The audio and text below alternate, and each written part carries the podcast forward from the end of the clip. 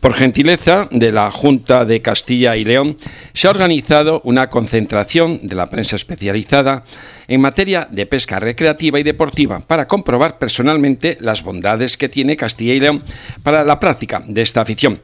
Diferentes medios nos hemos concentrado en Cervera de Pisorga, un lugar que recuerdo con cariño porque me vio crecer y donde empecé a pescar desde muy joven. Entonces iba en bicicleta y había mucha pesca. No, había muchísimas truchas fario y cangrejos, el Austropotamobius, pallipes.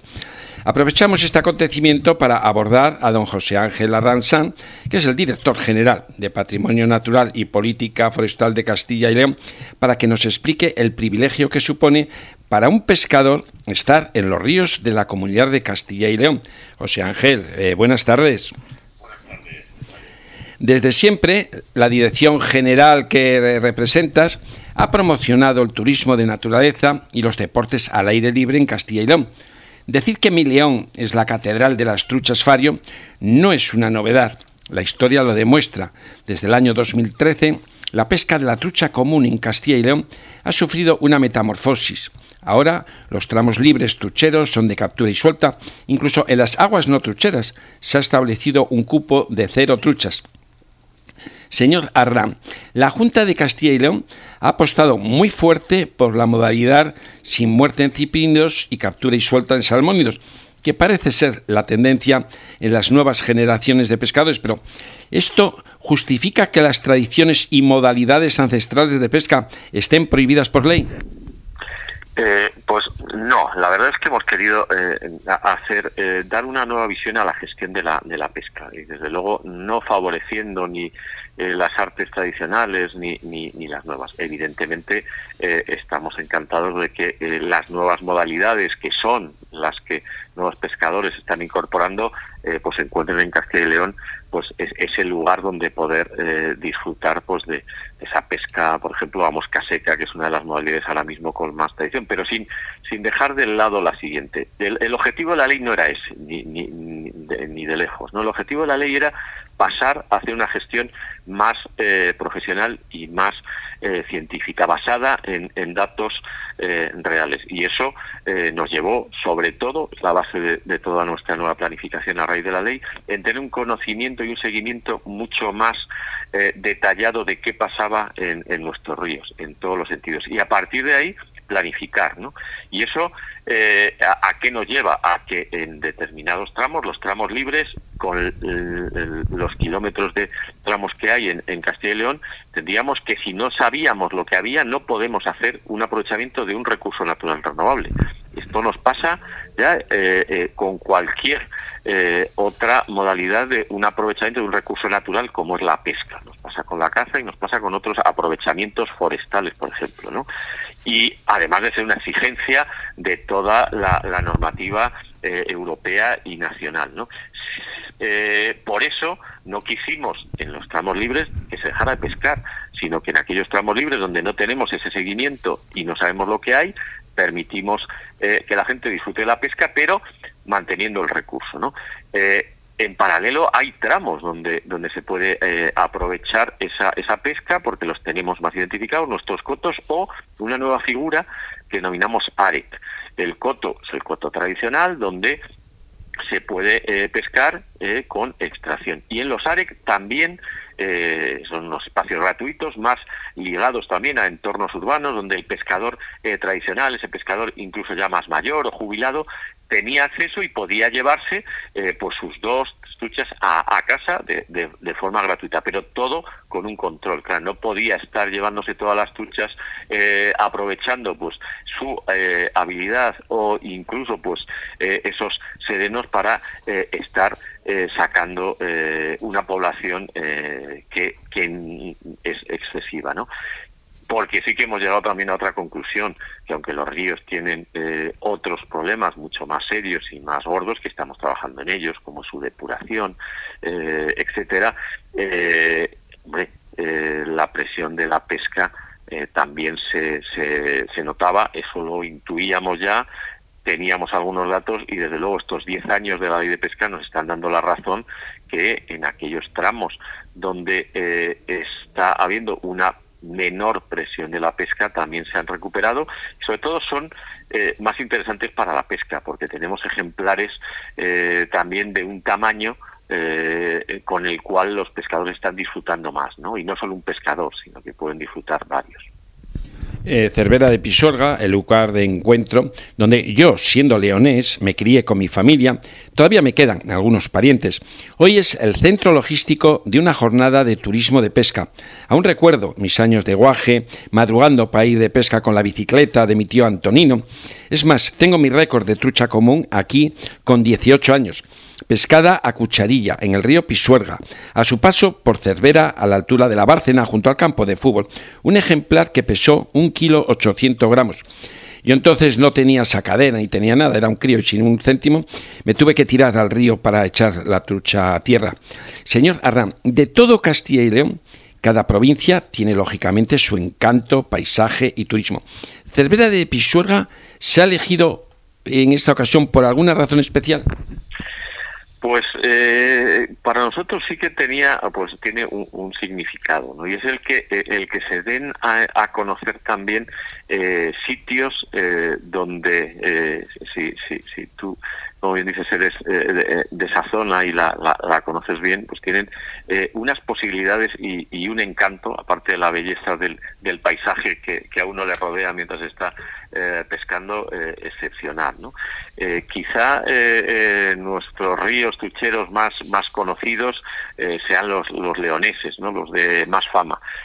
Claro, estamos hablando de Palencia, que es continuación de esa cantábrica, esos ríos cantábricos, también espectaculares, con una potencialidad tremenda y, y que quizás se conozcan algo menos y que también queremos dar a conocer, ¿no?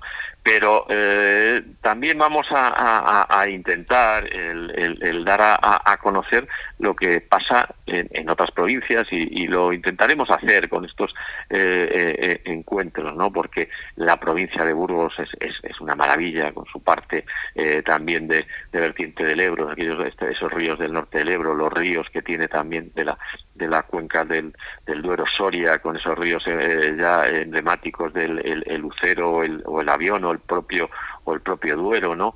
Eh, Segovia quizá con, con, sus cabeceras del Eresma y del Cega también muy interesantes, eh, bueno, eh, Ávila con, con, con, el Tormes, con esas eh, zonas también de las, de las cabeceras, de las lagunas glaciares, y que decir, bueno, ya de, Salamanca con esos cotos eh, también eh, e, emblemáticos, incluso con esta especie tan tan singular como es nuestro nuestro Ucho, ¿no? O, por no dejarme ya eh, ninguna ninguna provincia por, por mencionar, Zamora, con esas vertientes, sobre todo de, de, los ríos que bajan del Alta Sanabria, del Tera y demás, que son que son también una maravilla, es decir, una comunidad donde la oferta es grande y donde hemos querido también pues diversificar quizá el, el, centro de la trucha común, eh, que es la, la, provincia de León, en, en, en, otra oferta que también es eh, de la misma calidad. Yo la verdad que defiendo mucho León, aparte de haber nacido ahí, porque es, es, donde yo mamé la pesca desde muy niño y entonces lo conozco mejor que el resto de España que también he visitado. La trucha es la reina de los salmónidos de agua dulce entre los pescadores, pero también recuerdo coger cangrejos de los nuestros, los autóctonos, aunque dicen ahora algunos investigadores que los introdujo el rey Felipe II desde Italia para satisfacer esa gula. Pocos años más tarde llegó la introducción de cangrejos americanos en las marismas del Guadalquivir, por desgracia portadores de la peste del cangrejo, y que ha sido un desastre para el nuestro, el autóctono. En el año 1978 se detectó la afanomicosis, mucho ecologismo, dictar normas sobre especies exóticas invasoras en el boletín oficial del Estado, pero la verdad es que la patata caliente se la ha pasado el gobierno de España a las comunidades autónomas y cada una le está echando imaginación al asunto. Señora Ram, ¿qué ha hecho o qué está haciendo la Junta de Castilla y León para proteger a nuestros ríos de la amenaza, más bien de la realidad y convivencia con las especies exóticas invasoras, concretamente con los cangrejos americanos y chinos? Pues eh, la verdad es que eh, antes hablábamos de los problemas de los ríos, decíamos que uno de la, la contaminación, se está avanzando mucho en ello, otro que nos preocupa muchísimo y que sigue pues imparable es el tema de introducción de especies exóticas. En general, eh, pero sobre todo la problemática que suponen las especies eh, cuando son acuáticas, cuando están en, los ríos, en los lagos, en los embalses. Eh, es un problema gordo, efectivamente, de que, de que el Estado traslada este problema a, las comunidades autónomas y, es un problema muy serio. Y, la primera, yo creo que, que solución y alternativa a, a corto, medio y largo plazo es la concienciación de los pescadores. Eh, yo creo que cada vez hay más gente concienciada, pero son los que primero eh, tienen que eh, tener claro que tenemos que apostar por nuestras especies, por nuestras especies autóctonas y buscarles el, el interés deportivo que, que lo tienen, sobre todo porque cuando interferimos en, en estos eh, ecosistemas, al final las consecuencias pues, pues nunca son, son buenas. Una vez, también sabemos que una vez que se han instalado aquí determinadas especies, las hay más agresivas y las hay que permiten eh, pues mantener eh, un cierto control y, una cierta actividad. Nosotros hemos optado por hacer un control de esas poblaciones para que no perjudiquen el resto, pero sí eh, ese control eh, hacerlo con la participación de los pescadores.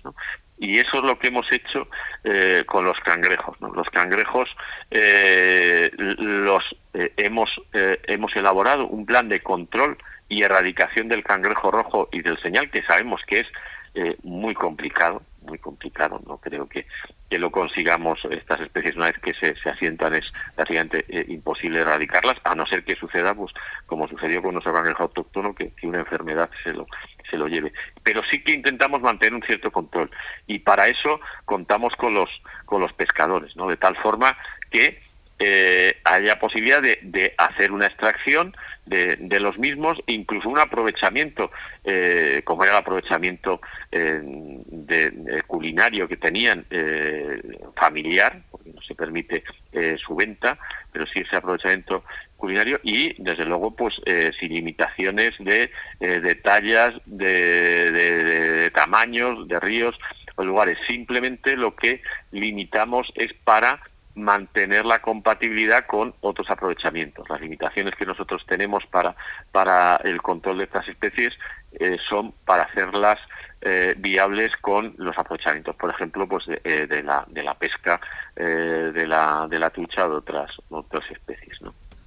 Esa es un poco la, la línea. Intentar mantener un control, pero un control eh, que realmente sea realista, ¿no? Eh, que sea realista y que, y que permita, pues una vez que ya estas especies eh, están aquí, pues eh, minimizar sus, sus daños, pero eh, también de, de alguna forma, pues implicar a los, a los pescadores en ese, en ese control. Que no, aunque el plan, como digo, sea de control y erradicación, sabemos que, que va a ser un plan de, control porque la erradicación técnicamente es prácticamente inviable. ¿no? Una cuestión que sí que hay que aplaudir es la gestión de la pesca por parte de la Junta de Castilla y León. Dicen los expertos, y los pescadores no les llevamos la contraria, que los últimos censos de poblaciones de truchas en el río Carrión, en el Pisuerga o en los ríos leoneses están que se salen. Han dado unos datos de población, tamaño y calidad muy mejorados con respecto a los años anteriores. Pero una opinión personal, porque algunos dicen que la caña de pescar ha hecho mucho daño a las truchas. Los peces yo pienso que no los matan los pescadores, son los canales de riego que se secan sin previo aviso, la falta de respeto a los caudales ecológicos, las escalas en las presas que no funcionan, el deterioro de los frezaderos y sobre todo los vertidos contaminantes. Eso es, mi opinión, desde luego. Sería también eh, cuestión el número uno del conservacionismo y por ende del turismo natural en la península ibérica. Entonces, señor Arran, pregunto, ¿hay sintonía entre la Junta de Castilla y León y las confederaciones hidrográficas para evitar estas catástrofes y defender la cría de los peces por vía natural? Pues, eh, hombre, ha, mejorado eh, mucho esa esa sintonía. Eh, de hecho, los, los planes eh, hidrológicos obligatorios ya desde hace años por la normativa europea obligan a mejorar ese estado de conservación de, de los ríos desde la calidad de, de, de sus aguas hasta eh, la propia continuidad de, las aguas y, de, y, de, las, y de los caudales. ¿no? Eh, no es fácil, no es fácil eh, porque los intereses sobre el agua son muchos y, por desgracia los tiempos que vienen lo que mm, parece que nos llevan es a, escenarios climáticos más duros, con mayores estiajes, donde los usos del agua siguen incrementándose y donde, eh, desde luego, desde eh, nuestra dirección general, de nuestra consejería, vamos a ir defendiendo pues eh, que, esos ríos estén en un estado de conservación adecuado, que permita la vida de nuestra fauna autóctona, especialmente de estas especies que además de ser pues unas joyas para de la, de la biodiversidad tienen ese, eh, esa otra vertiente, ¿no? de, ese, de ese aprovechamiento regulado que genera también una actividad importante en muchas zonas. Luego estamos hablando también de una actividad económica ligada al buen estado de conservación de los ríos eh, y que requiere de ese buen estado de conservación. Eh, como le decía, con la Confederación se ha mejorado mucho. los planes hidrológicos van en esta línea, pero bueno, es un camino que estamos recorriendo y en el que los pescadores, los pescadores también tienen mucho que decir y apoyar, porque estos documentos son cada vez más participativos y todas las opiniones cuentan, ¿no? Y, a nosotros nos ayuda mucho el apoyo que, recibimos en muchas ocasiones de los colectivos de, de pescadores con los que estamos completamente alineados. Desde Cervera de Pisuerga hay que decir también que hay mucho turismo por conocer, además de la montaña palentina única en el país. Podemos ver el nacimiento del río Pisuerga en Fuente Cobre, el de Carrión en el eh, Curavacas, la tejeda de Tosande, el bosque fósil de Verdeña, la ruta de los pantanos, por cierto, Ruesga, Campo Redondo y Compuerto, y como no, Aguilar, que son sitios de pesca muy entretenidos para la pesca de cachos y bogas con niños. Fiestas como la que se brinda al cangrejo de río en Herrera de Pisuerga el primer domingo de agosto, una región para disfrutar de la naturaleza, del mundo rural, la degustación de esa exquisita carne de la ternera fina de Cervera de Pisuerga y mucho más que no cito porque se nos ha ido ya el tiempo previsto. Don José Ángel Arranzán, director general de Patrimonio Natural y Política Forestal, Felicitaciones por esta iniciativa de reunir y escuchar sobre todo a la prensa especializada, en esta ocasión en Cervera de Pisorga. Y gracias por atendernos unos minutos para responder a las preguntas para nuestros oyentes pescadores, que son muchos miles en toda España. Lo dicho, muchas gracias y hasta otra ocasión. Muchas gracias, eh, Cesario, por eh, escucharnos, por darnos vuestra opinión y, espero que, esta sea pues la, continuidad de estas jornadas que queremos hacer para dar a conocer también la pesca de Castilla y León y dar y oír la voz de los pescadores a través vuestro. Muchas gracias.